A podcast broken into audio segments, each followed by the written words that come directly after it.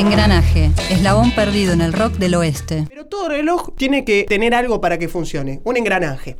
Así que Claudio ahora nos trae el engranaje de estos relojes de otra historia. Sí, este justamente un engranaje un hallazgo reciente de una banda que es como un eslabón perdido del rock argentino. Este, eh, se trata de Engranaje, una banda que siempre fue liderada por Bocón Frasino em, y que, bueno, tuvo una primera encarnación en el año 69 que, bueno, yo tuve el, gusto de verla porque ellos tocaron en el, en el famoso ciclo Beat By desde el Teatro Coliseo, que se realizaba los domingos a la mañana, en el Teatro Coliseo, un ciclo fundacional del rock nacional. Y que, mm, bueno, ellos tocaron y tocaron en la misma fecha que Almendra. Este. Eh, yo tuve la suerte de asistir a ese, a ese show, que fue además el show en el que Almendra estrenó em, Muchacha, nada menos. Eh, y él fue una banda que además contó con Papo en su primera formación. Y bueno, la verdad que era un super grupo de la época, porque era eh, Bocón en el bajo, Papo en la guitarra, en batería estaba Drupi Llanelo, que después se iba, Horacio Llanelo, que después se iba a integrar a Arcoiris, y en la otra guitarra estaba Tito La Rosa, más conocido como Tito Milanesa, un gran músico del oeste que, mm, bueno, que pasó por, por, muchas, por muchas bandas. Este, esa formación no dejó nada grabado y después al año siguiente se hace una nueva formación de engranaje. Digamos que esa era como la banda de Bocón que después del paso de Bocón por Pescado Rabioso y eso, volvería a tener distintas formaciones de engranaje. Recién en los 90 este, llega a grabar con una formación de engranaje y ya de los 90 en adelante, hasta su fallecimiento, que fue lamentablemente hace, hace poco, 2019 eh, creo, no, quiero decir macanas, este, grabó cuatro discos que son este, buenísimos, buenísimos, también un material para descubrir, pero de, este de estas primeras formaciones de engranaje no había registro. Bueno, resulta que hace poco apareció este, un acetato que habían grabado los engranajes. Eh, acá hay que agradecer al gran Miguel Greenberg y su archivo inagotable y al amigo Daniel Amiano, que en un momento estaba haciendo un trabajo de curando el archivo de Miguel Greenberg, que se encontró con un acetato que tenía dos temas de engranaje de un lado y del otro tenía temas de Manal, que no sé lo que sería, andás a ver si serían las grabaciones de estudio o por ahí son otra cosa, son demos, eso no sé, tendría que preguntarle a Daniel. Bueno, y también a la gente de Divagario, una gente que tiene un canal de YouTube muy interesante, investigadores este, copados que fueron los encargados de, mm, digamos, hacerle una limpieza de, audio y subirlos a YouTube. Bueno, lo que apareció este acetato, este fantástico, tiene los temas María y Lucy grabados por una, creo que tercera formación de engranaje, donde quedaban de la formación original eh, Bocón y Tito La Rosa, o, este, o Tito Milanesa, y Black Amaya en batería y Ricardo Gelicier en el bajo. Em, en uno de los dos temas, que es María, lo llamaron a Papo para que grabara y pusiera un solo como un homenaje un poco a la primera formación donde había estado este Papo, que después de su paso por engranaje se fue a Conexión número 5, donde llegó a grabar uno o dos singles con que ya en ese momento ya se llamaba Carlos Viso y su conexión número 5 y después sería llamado por Los Gatos para integrar la última formación de Los Gatos. Pero bueno, ahora escuchamos a Engranaje con Bocón y Papo como invitado haciendo María.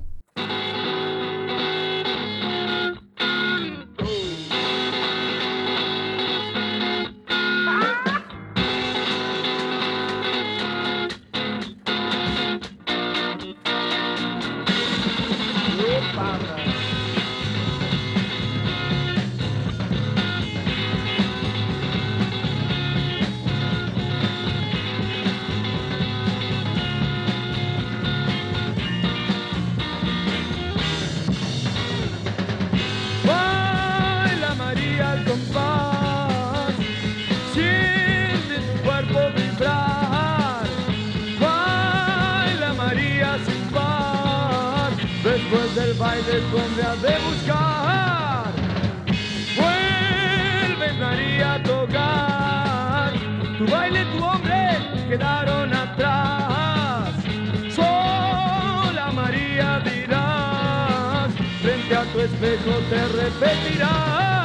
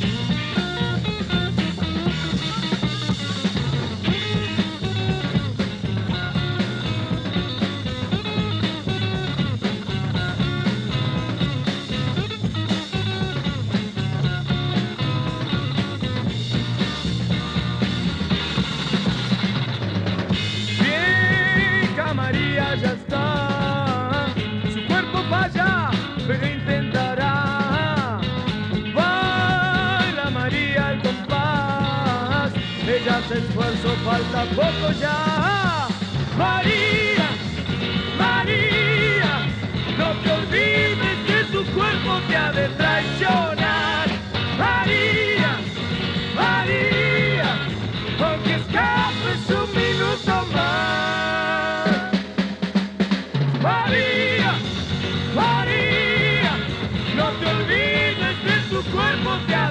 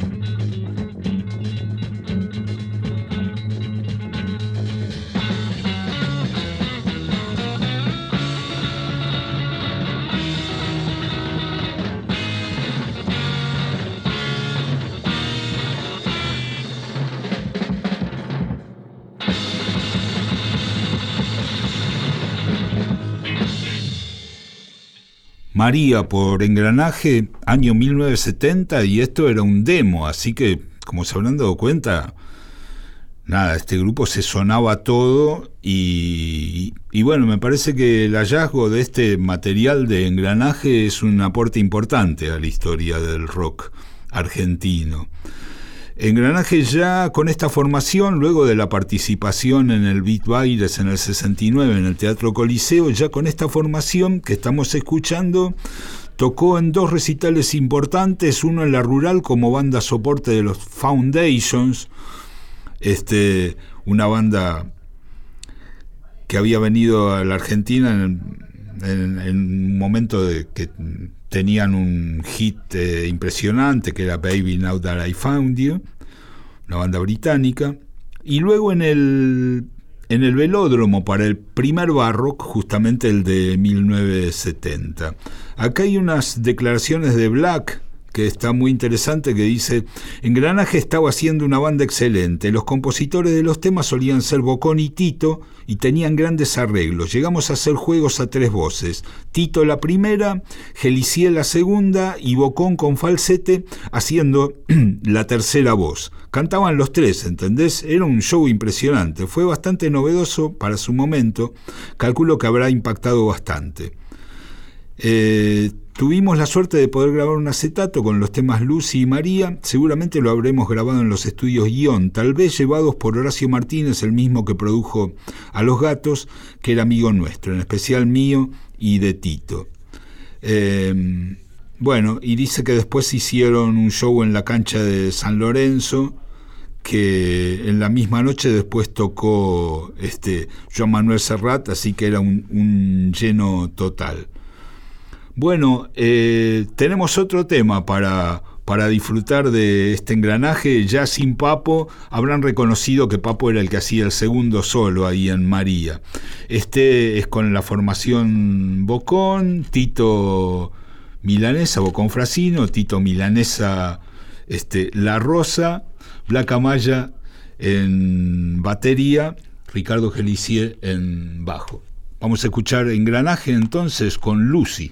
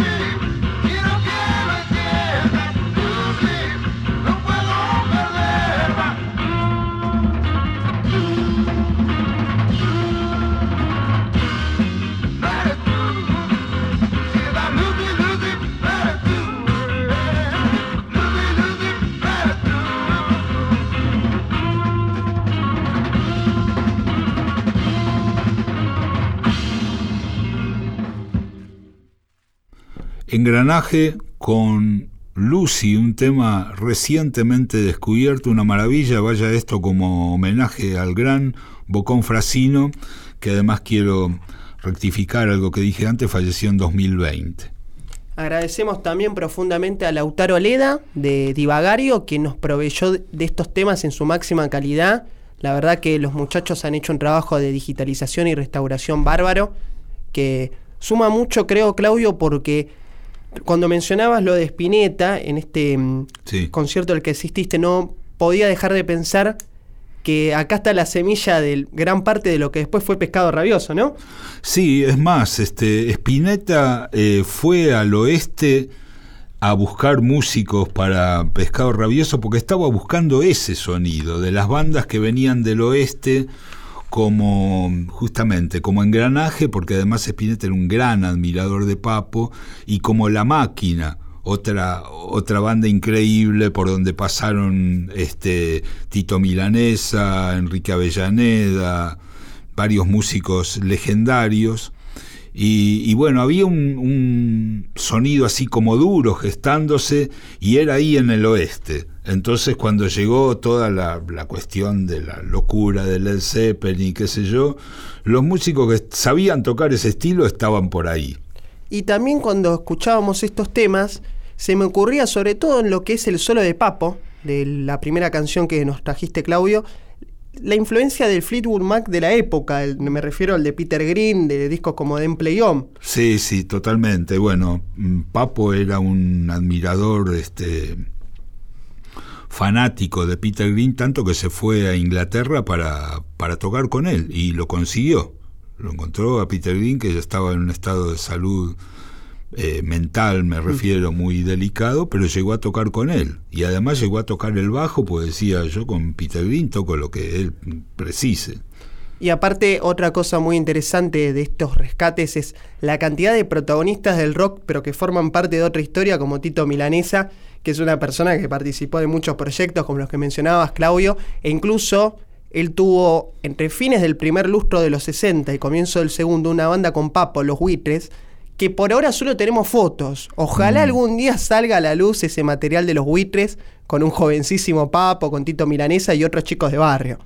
Sí, claro, que fue la, primera banda eh, más o menos mínimamente formal que tuvo Papo. Otra historia.